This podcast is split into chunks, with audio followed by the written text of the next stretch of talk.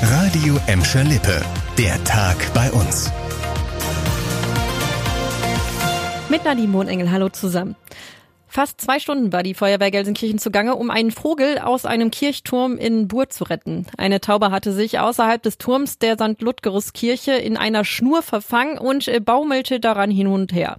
Weil die Feuerwehrleute mit der Drehleiter nicht herangekommen sind, mussten Höhenretter von innen in die Turmspitze klettern.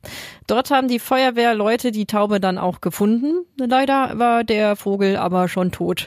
Umsonst war der Einsatz aber trotzdem nicht. Solche Einsätze seien im Zweifelsfall auch eine gute Übung für seltene oder noch nicht erlebte Notsituationen, meint ein Feuerwehrsprecher. Die Tierrettung gehöre nun mal zum Tagesgeschäft der Feuerwehr.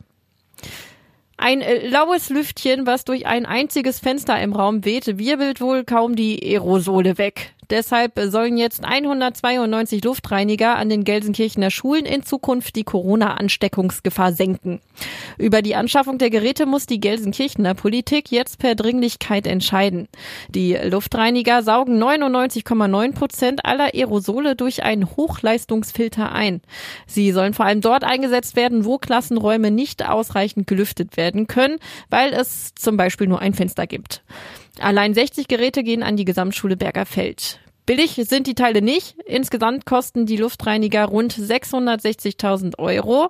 Der Kauf wird aber zu 100 Prozent gefördert. Nur die Folgekosten muss die Stadt Gelsenkirchen tragen.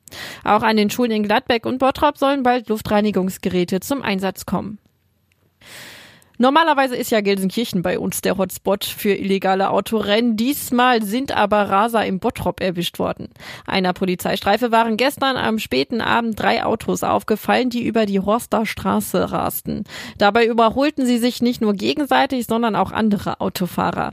An der Kreuzung Prosperstraße Ostring konnte die Polizei die Wagen dann anhalten.